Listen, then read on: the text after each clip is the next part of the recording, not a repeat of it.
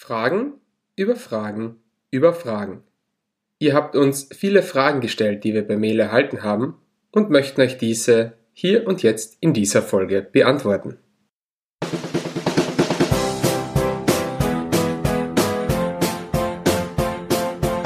Willkommen bei dem Podcast, der genauso viele Fragen stellt, wie er auch beantwortet. Dein Podcast für Marketing und Kommunikation. Willkommen bei Wie kommt die Luft in die Paprika? Mit deinen beiden Experten Gregor und Paul. Herzlich willkommen zu unserer zehnten Folge von Wie kommt die Luft in die Paprika? Und zwar direkt aus dem Lockdown. Paul und ich sitzen in zwei getrennten Räumen. Das heißt, der Paul ist in Wien, ich in, äh, in Graz. Und ja, ihr habt es richtig gehört, wir haben schon die zehnte Folge. Ähm, die Zeit vergeht wirklich schnell, oder Paul? Absolut. Also ich kann mich noch erinnern, wo wir das erste Mal gemeinsam zusammengesessen sind und die allererste Folge aufgenommen haben. Ja, das war richtige, richtiges Abenteuer, würde ich sagen. Und ja, für das Jubiläum sozusagen haben wir ein kleines Special überlegt. Äh, und zwar haben wir schon ein paar Fragen von euch bekommen und diese wollen wir in dieser Podcast-Folge äh, beantworten. Und zwar werden wir uns ähm, zwei, drei Minuten für jede Frage Zeit nehmen. Ich glaube, fünf Fragen haben wir, Paul. Genau. Und genau, und werden dann einfach kurz und knapp auf eure Fragen eingehen. Für alle, die es noch nicht wissen, ihr könnt uns gerne Fragen bzw. Anmerkungen zu unserem Podcast senden. Sendet uns einfach dafür eine Mail an fragen.paprikapodcast.at. Ja, dann würde ich sagen, starten wir. Genau, starten wir doch direkt rein. Perfekt. Und zwar die erste Frage, die ist von mehreren kommen, offline sowie online. Und zwar die Frage, was machen wir zwei eigentlich? Und ich würde sagen, Paul, fang du mal an. Ja, eine sehr gute Frage. Wir sagen das ja immer ein wenig mystisch, wie und wo wir was machen. Was machen wir eigentlich? Oder was mache ich eigentlich? Ähm, ich bin Gründer von The Office Mentoring und konzentriere mich im Moment darauf, das Thema Office Management oder vor allem Kommunikation im Bereich Office Management, Kommunikation zwischen Mitarbeiterinnen und Mitarbeitern und den Führungsebenen zu verbessern, beziehungsweise da auch eine kleine Revolution zu starten, sage ich mal, und wirklich zu schauen, dass Mehrwert geschaffen wird, wenn man die richtigen Chefpositionen mit den richtigen Office-Management-Positionen in Kontakt bringt. Weil ich glaube, dass das sehr viel Mehrwert, Effizienz und auch Gewinn für Unternehmen drinnen liegt, wenn man da mal mit einem anderen Fokus an das Thema rangeht. Sehr gut. Ja, und dann wäre noch die zweite Hälfte, das Thema Marketing. Äh, ich betreibe eine Online-Marketing-Agentur mit Spezialisierung auf Social Media Marketing. Was damit genau gemeint ist, wir gewinnen Neukunden für Unternehmen, hauptsächlich Dienstleister mit Hilfe von Social Media, bezahlt sowie organisch ja, das, das ist im Endeffekt unsere Kernaufgabe. Ich glaube, das ist von uns bei einer einfachen Erklärung. Äh, falls ihr genauere Fragen habt oder auch Interesse an einer Zusammenarbeit, Arbeit, könnt ihr uns gerne schreiben. Äh, und würde sagen, jetzt kommen wir gleich zur nächsten Frage. Und zwar fragt der Lukas. Ich bin erst seit kurzem auf das Thema Kommunikation gestoßen. Und da gibt es wirklich viele Informationen und ich bin ehrlich gesagt leicht überfordert. Wie schaffe ich den optimalen Einstieg in dieses Thema? Äh, ich glaube, die Frage ist eindeutig an Paul gerichtet. Ja, also ich glaube eher ein wenig so der, der Klassiker, wenn man einmal aufs Thema Kommunikation kommt. Man beginnt damit, dass man sich einlässt in das Thema, man schaut vielleicht ein, zwei Videos und jeder kennt das, plötzlich geht das Ganze über. Also es gibt ja hundert verschiedene Expertinnen und Experten in alle Richtungen und äh, man kann bei der Körpersprache ansetzen, man kann bei der Sprache per se ansetzen, man kann bei der Gestik ansetzen, bei der Mimik, bei der Mikromimik. Es gibt ja hunderttausend Bereiche bei der Kommunikation. Mein Tipp hier auf die, wenn man sagt als Frage und sagt, wo soll ich anfangen, empfehle ich immer da anzufangen, wo es für dich jetzt in dem Moment am meisten Sinn macht. Das bedeutet, du schaust einmal, wo kannst du den größten Mehrwert rauskriegen? Ist das, wenn du anfängst, Körpersprache zu beobachten oder mit der Körpersprache zu arbeiten? Ist es, dass du anfängst, deine Kommunikation per se zu verbessern, also Dialog üben? Oder aber bist du vielleicht gerade sehr, sehr, sehr viel in Meetings unterwegs und möchtest den Monolog, also den Auftritt verbessern. Das heißt, ich würde mir ein Thema mal herausnehmen und dann schauen, was für dieses eine Thema für dich im Moment wichtig ist. Die Intention dahinter zu sagen, etwas zu finden, was dir wichtig ist, liegt ganz einfach darin, dass wenn du einen Grund hast, dich damit zu beschäftigen und am besten auch noch zusätzlich direkt den Nährboden für praktische Übungen hast in deiner Arbeit, in deinem Alltagsleben, wo auch immer, hast du einerseits das persönliche Interesse daran, du hast einen äh, theoretischen und praktischen Übergang, das heißt, du lernst etwas und kannst das gleich anwenden. Und wenn man sich dann ein Thema rauspickt und das einmal sich auf das konzentriert, dann merkt man schnell, okay, wenn ich das beherrsche, wo geht dann der zweite Schritt hin und der dritte Schritt hin? Und das kann man auch nicht so pauschal sagen, fang direkt da an und geh dahin und dahin und dahin, sondern eben von dem Punkt, wo du anfängst, findest du dann meistens eh selbst den Weg. Wenn jemand sagt, er möchte das Thema Kommunikation absolut einmal neu anfangen und absolut lernen, dann sage ich am besten, so wie ich eingestiegen bin, mit ganz einfachen Rhetorik-Skills zum Beispiel. Also sich wirklich einmal hinsetzen und Thema, wie schreibe ich eine Rede oder wie verhandle ich, so die rhetorischen Klassiker und von dem aus kommt man dann ja immer, immer, immer, immer weiter bis in die Tiefen der Mikromimik als Beispiel. Perfekt. Dann gleich zur nächsten Frage. Ich glaube, die hast du, Paul. Genau, diesmal eine Frage für dich, Gregor, nämlich von der Julia aus Wien. Die schreibt nämlich, ich habe gerade auf Instagram meine ersten 500 Follower. Gratuliere dazu. Und schaue auch viele Videos dazu, also zum Thema Instagram. Trotzdem habe ich immer noch diese eine Frage, wie setze ich Hashtags richtig ein? Also grundsätzlich mal zum Thema Hashtags. Da gibt es ja teilweise auch verschiedene Ansätze dazu und es beschäftigen sich sehr viele Leute mit dem Thema. Man muss aber grundsätzlich mal verstehen, dass Hashtags allem dazu da sind, um Posts, Beiträge einzuordnen. Das heißt, wie bei YouTube gibt es ja die Tags, gibt es bei Instagram die Hashtags oder bei LinkedIn. Damit ordne ich einfach mal ein, was für Thema behandle ich. Und genau so solltest du es nehmen. Du sollst mit den Hashtags den Instagram zeigen und auch deinen Followern oder möglichen Followern, was behandelst du dort. Das heißt, du suchst dir Hashtags in der Höhe von kleinen Hashtags unter 10.000, mittlere Hashtags 10 bis 100.000 und auch ein paar größere heraus, die zu deinem Thema passen. Aber beachte auch, dass diese Hashtags immer zum Post passen. Ähm, was ich damit meine ist, wenn du jetzt einen Post hast, wo du irgendwas über Unternehmertum schreibst zum Beispiel, aber du dann einen Hashtag hernimmst über Ernährung, weil generell auch du über Ernährung sprichst, passt es zum Post nicht und der Hashtag wird für einen einzelnen Post jetzt nicht wirklich was bringen. Weshalb ich aber trotzdem auch sage, Hashtags sind wichtig, aber zerbricht euch nicht den Kopf darüber. Sucht euch die Hashtags raus, 30 Stück oder auch mehrere sozusagen, dass immer Abwechslung drinnen ist, weil es macht wenig Sinn, immer die gleichen Hashtags zu verwenden. Einfach, äh, dass er Abwechslung reinbringt, und probiert es mal aus. Ihr habt unten Insights, da seht ihr, wie viel Interaktionen oder Reichweite ihr über Hashtags generiert habt und dann probiert es herum. Weil die einen sagen, ah, nehmt gar keine Hashtags, die anderen sagen, nehmt unbedingt immer 30 Hashtags. Ich bin von beiden Seiten kein Fan, ich suche immer so das Mittelmaß, aber probiert es mal aus, ihr braucht ein Gefühl für Hashtags. Ohne ein Gefühl dafür könnt ihr die beste Strategie nachmachen, sie wird nicht funktionieren. Ihr müsst es auf euren Kanal anpassen. War das so verständlich, Paul? Ich glaube, was so das Wichtigste ist, was man da anfügen kann.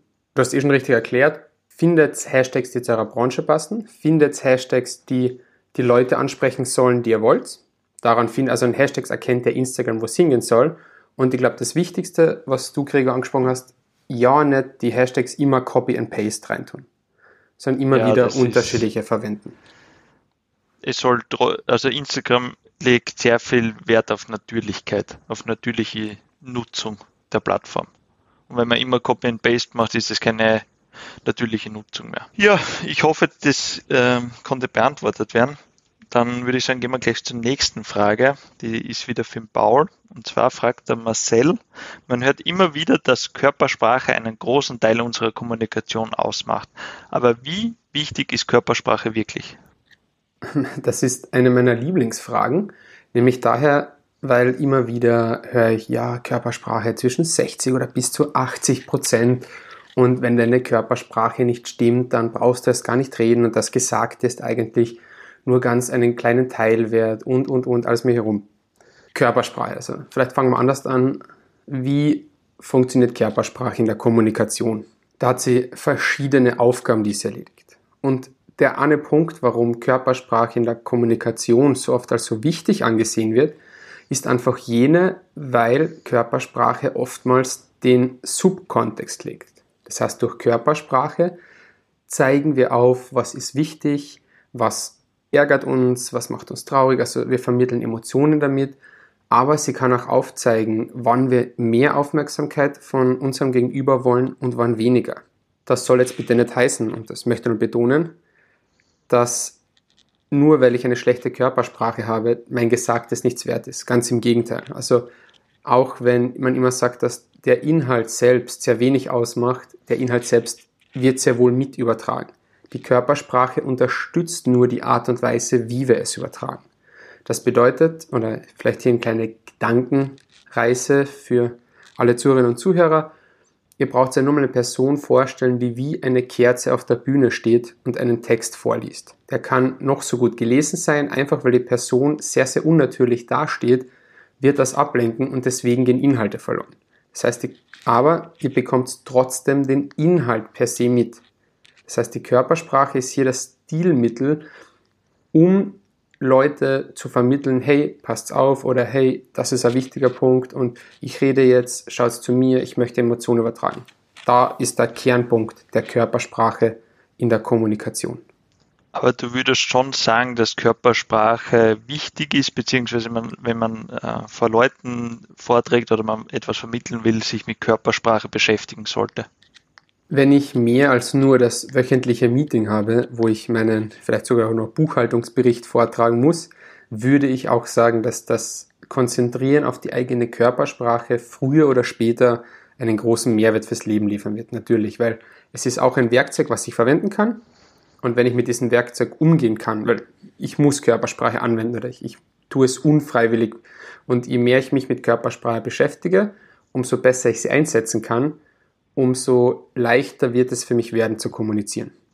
Aber sie ist nicht in der täglichen Kommunikation dieser große Teil, als der sie oftmals dargestellt wird. Okay, ich glaube, das beantwortet das sehr gut. Dann zur nächsten Frage, die ist, glaube ich, wieder du bei dir liegen, Paul. Genau. Und zwar habe ich noch eine Frage von Michael. Sogar diesmal direkt, direkt an dich, deswegen habe ich sie genommen, die hat mir sehr gefallen. Hallo Gregor, ich verkaufe eine Online-Dienstleistung und habe auch bereits meine ersten Kunden ohne Werbung gefunden. Klammer auf, wie in eurer Podcast-Folge gesagt, Klammer zu. Jetzt möchte ich mit bezahlter Werbung auf Facebook, Instagram und Co. beginnen. Auf was sollte ich da am meisten achten? Äh, sehr gute Frage. Das kommt jetzt halt auch sehr darauf an, wie viel Umsatz du im Monat machst. Äh, wenn du wirklich bezahlte Werbung machen möchtest auf Social Media, solltest du schon so, sagen wir mal, mit 100 Euro pro Tag Werbeanzeigen schalten können. Zum Beispiel auf Facebook. Also es geht auch mit weniger, aber äh, es macht ab 100 vor allem lukrativ für Dienstleistungen, wenn du auch Hochpreisdienstleistungen hast. Wichtig da ist, wenn du nicht die Zeit dafür hast, dich damit zu beschäftigen, such dir jemanden, der das für dich macht. Du probier die Grundlagen zu lernen da gibt es gute Kurse. Eben, dass sich keiner hinters Licht führen kann, weil es gibt da draußen genug Leute, die sagen, sie können Facebook Ads schalten, obwohl sie es nicht können.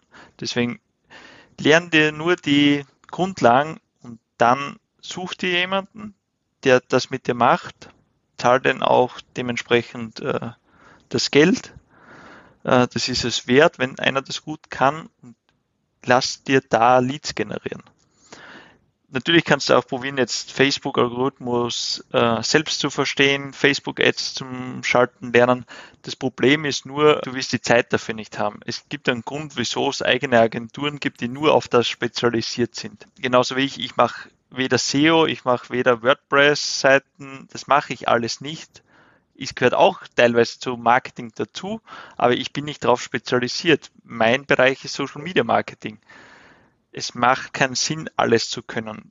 Oder ich weiß zwar die Grundlagen von den anderen Sachen, aber ich lasse es auch von anderen machen, weil mir das einfach zu viel Zeit braucht, bis ich es wirklich kann. Das heißt zusammengefasst, probier die Grundlagen von, äh, von Social Media Marketing zu verstehen und dann such dir jemanden, der das für dich macht. Das wäre meine, meine Meinung dazu. Ich weiß nicht, ist das gut beantwortet, Paul, oder was sagst du? Oder möchtest du vielleicht noch was dazu erfahren? Ja, wir haben eh schon gesagt, das Thema bezahlte Werbungen, es passt eh ganz gut rein, wird ja äh, bald einmal angesprochen werden, weil es auch für uns jetzt, auch was wir bei dem reden, immer relevanter wird. Jetzt hat der Michael auch die Frage gestellt, passend dazu. Das heißt, ich sehe schon in den nächsten paar Folgen das Thema bezahlte Werbung als Podcast-Folge bei uns aufleuchten. Ja, bezahlte Werbung ist sehr interessant, nur eben es ist ein komplexeres Thema. Also natürlich, ich kann schneller mal eine einfache Werbeanzeige auf Facebook erstellen. Da ist fast keine Hindernisse eingebaut, dass du das schalten kannst. Aber bei den meisten wird es nicht funktionieren, weil sie, du musst den Facebook-Algorithmus und Werbeanzeigen verstehen und auch der Funnel dazu muss passen, damit du Ergebnisse lieferst. Vor allem bei Dienstleistungen musst du da anders vorgehen, als wenn du zum Beispiel ein Produkt verkaufst. Das heißt, da, wir werden sicher Folgen dazu machen, für, auch für Leute, die mal die Grundlagen lernen möchten. Aber wenn es dann wirklich um viel Budget geht, äh, solltet ihr euch Experten dazu holen. Perfekt. Also jetzt ist die Frage, denke ich, auf jeden Fall ausreichend gut beantwortet. Dann würde ich sagen, war's das für heute. Äh, oder hast du, Paul, noch etwas zum Sagen? Na, also äh, mir hat diese Art der Folge sehr viel Spaß gemacht. Ich kann mir das gut vorstellen, dass wir das in einem gewissen Rhythmus wieder machen, weil einfach dieses kleine Eingehen auf die Fragen ein bisschen was anderes ist und doch, glaube ich, recht schnell einen Mehrwert liefern kann. Ja, finde ich auch. Und dann komme ich gleich zum äh, letzten Thema. Und zwar, liebe Zuhörer und Zuhörerinnen, wenn dir unser Podcast gefällt, würde es uns freuen, wenn du uns eine Bewertung da lässt oder und oder unseren Podcast weiterempfiehlst an deine Freunde, an Arbeitskollegen. Das würde uns einfach sehr viel helfen, einfach unseren Podcast größer zu machen und weitere Menschen zu helfen. Also ich würde mich da dem und anstelle des Oders anfreunden. Also wirklich, wenn euch unser Inhalt gefällt, wenn euch unsere Inhalte, unsere Antworten auf Fragen und eure Fragen gefällt, dann bitte einmal kurz bewerten, einmal weiterempfehlen. Das wäre wirklich cool. Und nicht wie jedes Mal gibt heute keine neue Abschlussfrage, sondern wir wollen endlich von euch wissen, die Antwort darauf, wie kommt die Luft in die Brablica. Das hat bis jetzt noch keiner erraten. Vielleicht sollten wir da mal ein Gewinnspiel drüber machen. Was sagst du, Paul? Uh, ich höre das Wort Gewinnspiel und in meinen Kopf kommt das Thema auf noch eine neue Folge. ja, das werden wir uns noch überlegen, aber wir wünschen euch noch einen schönen Tag bzw. Abend und ja, bis bald.